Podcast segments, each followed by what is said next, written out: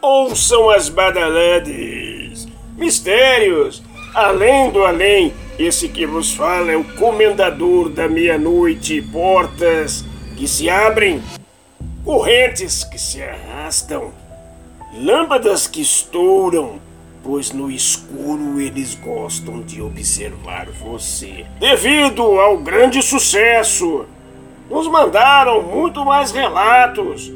Nos enviaram sobre o chupacabra, sobre extraterrestres no mundo. Vamos à história. Relato enviado por ouvintes da zona leste de São Paulo.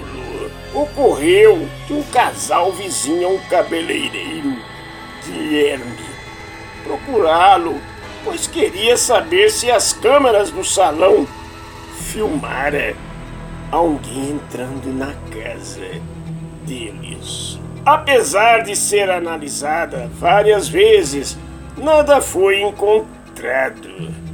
Porém, o casal explicou o motivo desta procura. Dois de seus cachorros foram brutalmente mortos e abertos ao meio. Segundo o relato, as imagens estavam no celular do casal e era algo assustador. Preste bem atenção agora. Não deixe as crianças ouvirem.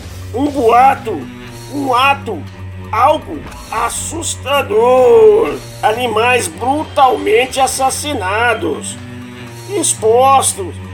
Estavam com as tripas de fora. Os animais tinham porte pequeno Estava um buraco e a barriga mesmo, as vísceras para fora.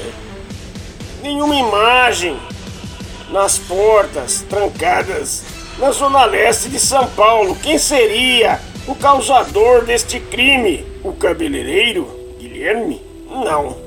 O cabeleireiro Guilherme disse que o casal procurou respostas em um sacerdote africanista que respondeu de imediato: Isso não é coisa da terra. Preste bem atenção, o sacerdote africanista respondeu: Isso não é coisa da terra. Vocês precisam de uma proteção com banhos e ervas sagradas. Até hoje, ninguém sabe quem foi o causador do crime, mas sem dúvidas, ficamos com a frase final do sacerdote: Isso não é coisa da terra, não. Chupa cabras na cidade de São Paulo. Boa noite, meia-noite para você também.